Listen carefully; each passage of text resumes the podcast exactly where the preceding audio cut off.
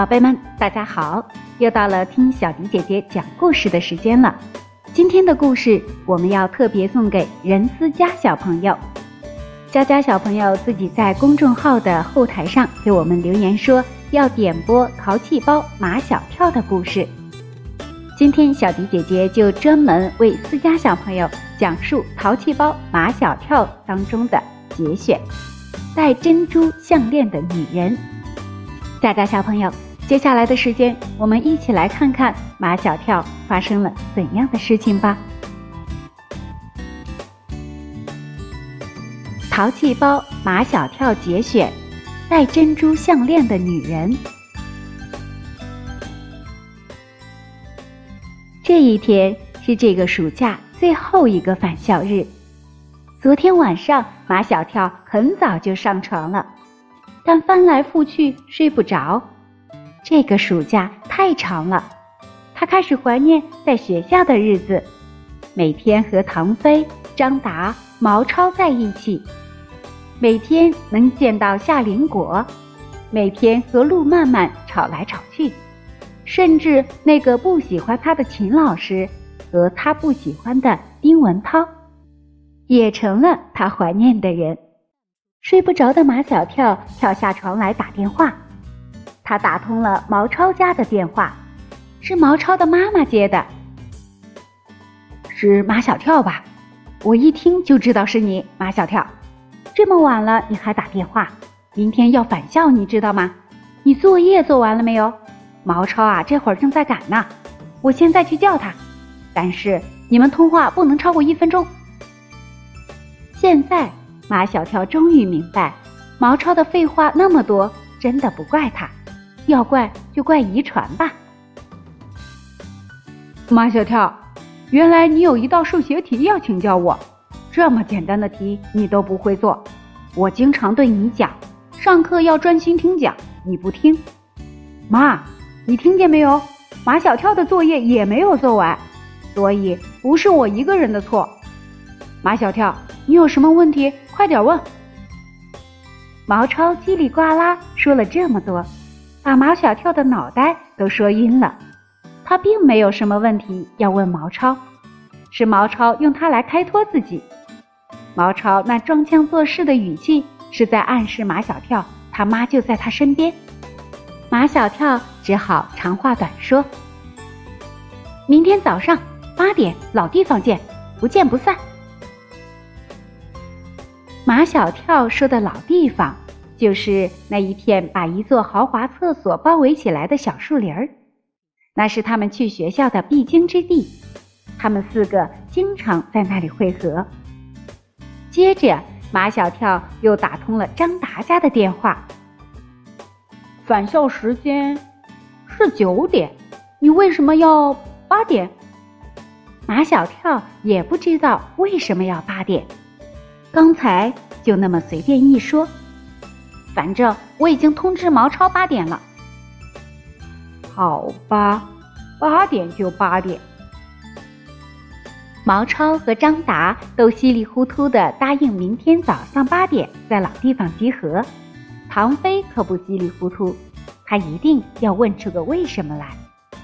马小跳，返校时间是九点钟，八点钟我还没起床呢。唐飞，你长那么胖。就是因为睡觉睡得太多。从小树林到学校要不了十分钟，八点五十分集合也不迟啊。马小跳没辙了，只好硬着头皮说：“我有重要的事情要宣布。”你现在宣布不行吗？我现在就宣布，我怕你睡不着。马小跳啪的一声把电话挂了。马小跳回到床上。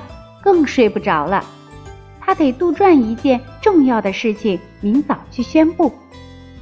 重要的事情最终没有杜撰出来。这天早晨不到八点，马小跳还是硬着头皮去了小树林。车到山前必有路，马小跳一向对自己有信心。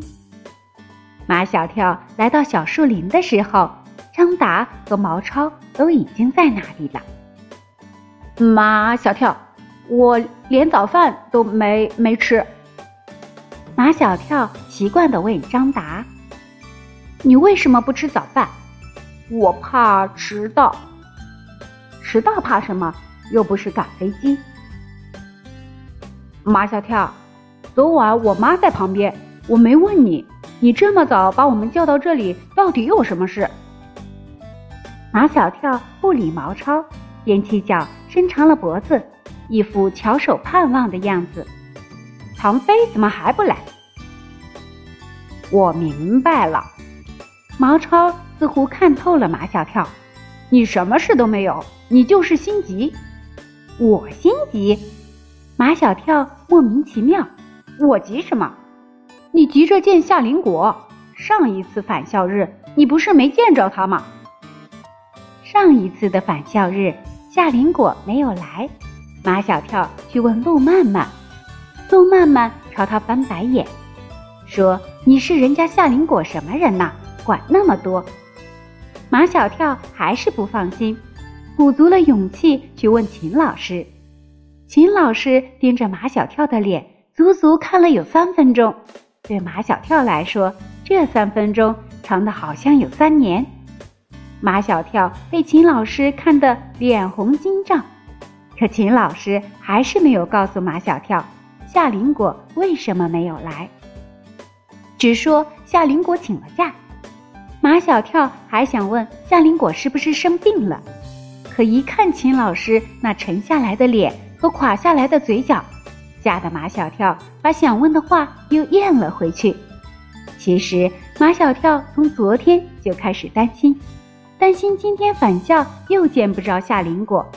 怕是被毛超说中了，所以他有些恼羞成怒。毛超，你！马小跳朝毛超扑去，张达插身在他们两个中间，然后把他俩分开。在四个人当中，一般都是马小跳、毛超、唐飞三个人之间打来打去。他们从来不和张达打，因为他们有自知之明，知道自己不是张达的对手。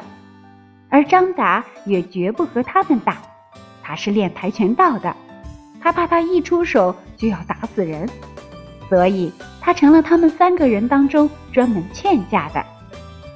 只要他们一打。张达就会把他们拉开，所以只要张达在，他们都要做出生猛的样子、拼命的样子，因为他们知道张达一定会把他们拉开。这时候，唐飞满头大汗的跑来了：“马小跳，你有什么重要的事情？你快点宣布。”毛超扑过来搂住马小跳：“马小跳。”原来你有重要的事情要宣布，你怎么不早说？自从马小跳发现了巨人的城堡，自从马小跳参加了超级市长的选拔，自从马小跳当了跳跳电视台的台长，如果马小跳要说重要的事情，那么这个事情一定是重要的，不容忽视的。三个人都盯着马小跳，等着他宣布重要的事情。马小跳眨巴着眼睛，他多么希望这时候有一些惊天动地的事情发生，比如外星人从天而降，比如恐龙复活，从地铁口跑出来，比如这座城市眨眼间变成了一个海底世界，马路上的汽车都变成了鱼。马小跳眨巴的眼睛不眨了。他看见一辆红色的甲壳虫缓缓地驶过来，停在路边。这种甲壳虫车十分少见，在来来往往的汽车中显得格外扎眼。马小跳想，这辆甲壳虫车一定能抢去唐飞他们在他身上的注意力。唐飞，你看那是什么车？唐飞是个车迷，几乎没有他不知道的车型。所以他最喜欢别人向他请教有关车的问题。唐飞拿腔拿调的：“你们看这车像什么？它就是什么车。”马小跳说：“像甲壳虫。”相当正确，这种车就叫甲壳虫车。唐飞滔滔不绝。甲壳虫车是德国大众的第一款车型，是汽车发展史上最最成功的车型，是经典和流行的象征。唐飞一边说，一边向那辆红色的甲壳虫车走去。马小跳、毛超和张达紧跟在后。甲壳虫在颤抖。唐飞透进车窗看了一眼，回头对马小跳他们说：“这车开不走了。”果然，颤抖的甲壳虫车安静了下来。左边的车门打开了，从里面走出一个一身白衣裙、戴一串珍珠项链的女人。看不出她的年龄，说她二十几岁、三十几岁，甚至四十岁都可以。几乎就在马小跳看见这个女人的第一眼，便对她产生了好感。人是分类型的，这女人跟她的宝贝妈妈是一个类型，都披着一头像海藻一样弯曲的长发，都穿着飘逸的连衣裙，都戴珍珠项链。马小跳还注意到，她脖子上的珍珠项链跟宝贝妈妈的珍珠项链一模一样，每一粒都如樱桃般大小，每一粒都闪耀着洁白的光辉。